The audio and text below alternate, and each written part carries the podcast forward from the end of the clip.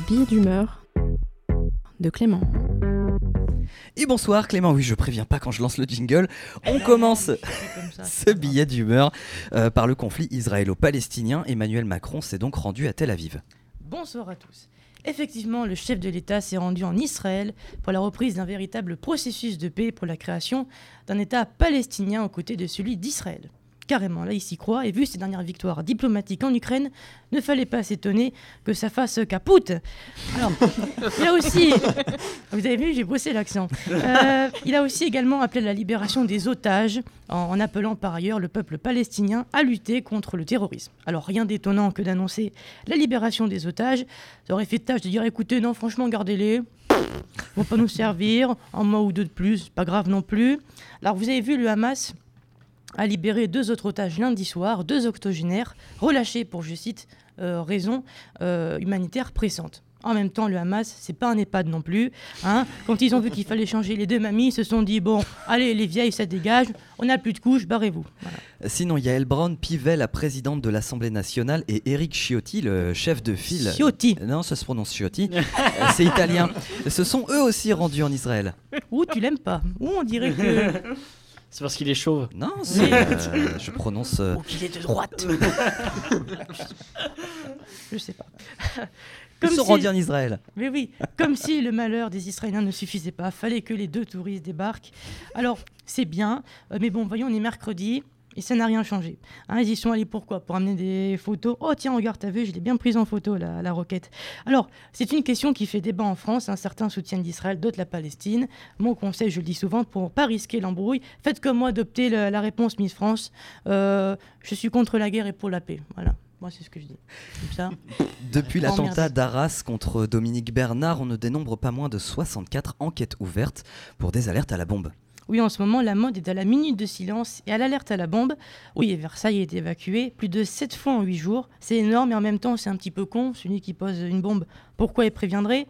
Quand tu veux tuer quelqu'un, par exemple, tu préviens pas, tu n'appelles pas la police en disant Allô, monsieur l'agent, écoutez, dans 10 minutes, euh, j'ai buté ma femme. Là, là, vraiment, j'ai l'arme à la main, écoutez, je vais appuyer.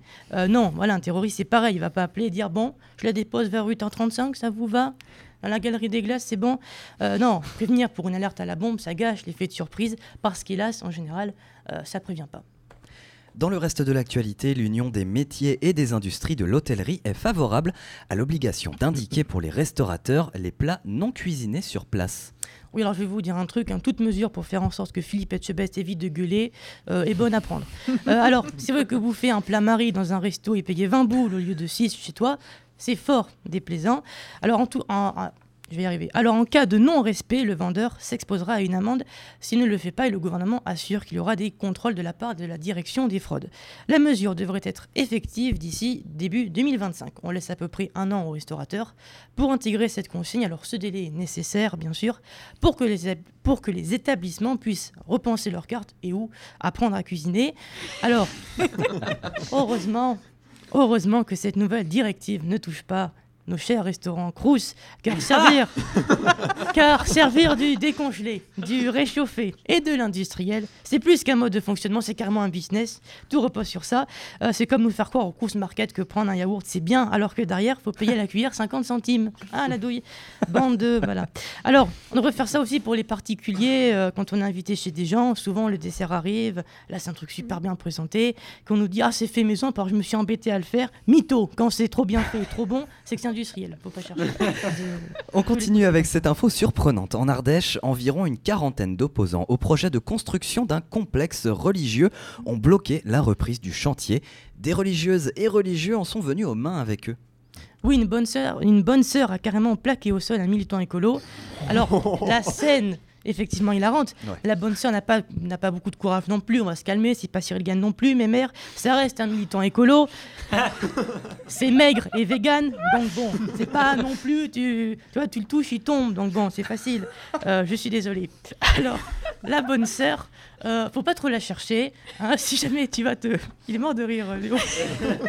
Pour une fois que ça marche. Euh, faut pas. Maintenant, je vais plus y arriver. tu vois pourquoi je rigole pas à tes blagues euh, si, jamais tu, si jamais tu vas te confesser, ma soeur, ma soeur, j'ai volé un scout, elle va te foutre une grande mandale dans la gueule. dans le diocèse, on l'appelle. C'est pas sympa. On l'appelle. la- Je peux y arriver. La sœur Castagne, voilà. Putain. Pourri. C'est complètement pourri. l'un- mais, non, Merci papa. La vanne, elle est de mon père. mais elle est très très bien. On Mais elle est embrasse, euh, on embrasse Bravo, Papa Clément. Lundi 23 octobre, l'Agence nationale de sécurité du médicament a lancé une alerte à l'encontre des médicaments anti-rhume à base de pseudoéphédrine. Ces, ces produits provoqueraient de graves effets secondaires. Tu luttes sur le mot le plus compliqué, c'est quand même dommage. Euh, et franchement, franchement, tout va bien en ce moment. Oui, encore plus surprenant, ils ne sont pas interdits. Moi, j'irai pas quand même, hein. simple conseil.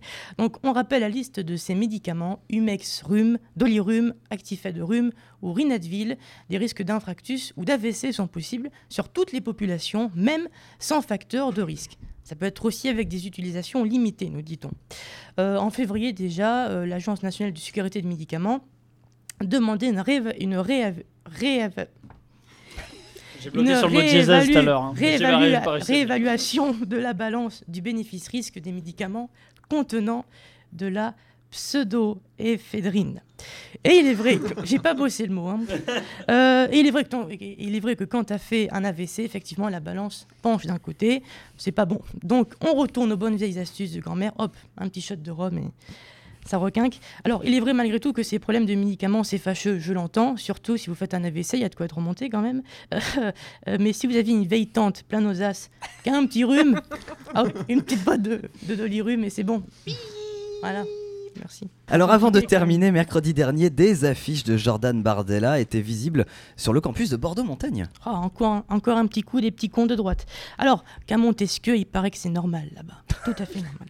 Alors, euh, véridique, hein, je passe devant les affiches, alors je m'arrête, je chante la Marseillaise, je passe, je fais un petit bisou, tu vois. Je, je fais ce que j'ai à faire. Non, je déconne. hein. Euh, donc, euh, je passe, il est 7h30, 7h40. Putain, 11h, il n'y avait plus rien. Plus rien du tout.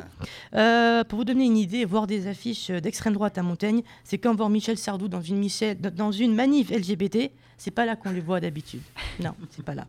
Et on termine euh, donc rapidement sur euh, Halloween, c'est mardi prochain. Euh, Halloween, c'est fabuleux car si tout au long de l'année, les parents disent à leur enfant Écoute-moi bien, n'accepte jamais, tu m'entends jamais, des bonbons offerts par des inconnus le soir d'Halloween. C'est quand même un an de leçons qui se, un an de leçons de morale qui se casse la gueule. Alors les bonbons cette année vont coûter plus cher, plus 21%, de quoi avoir peur au moment de passer à caisse, en caisse. Euh, avoir des caries cette année, ce sera carrément du luxe maintenant. Euh, Halloween, on, rappelle, c'est la Saint-Valentin des affreux, la soirée des gothiques. Et pour Jean-Marc Morandini, Halloween, c'est l'équivalent de Deliveroo ou d'un room service. Il ne faut pas l'oublier. Sur ce, bonne fête d'Halloween à tous, bonnes vacances et à dans 15 jours.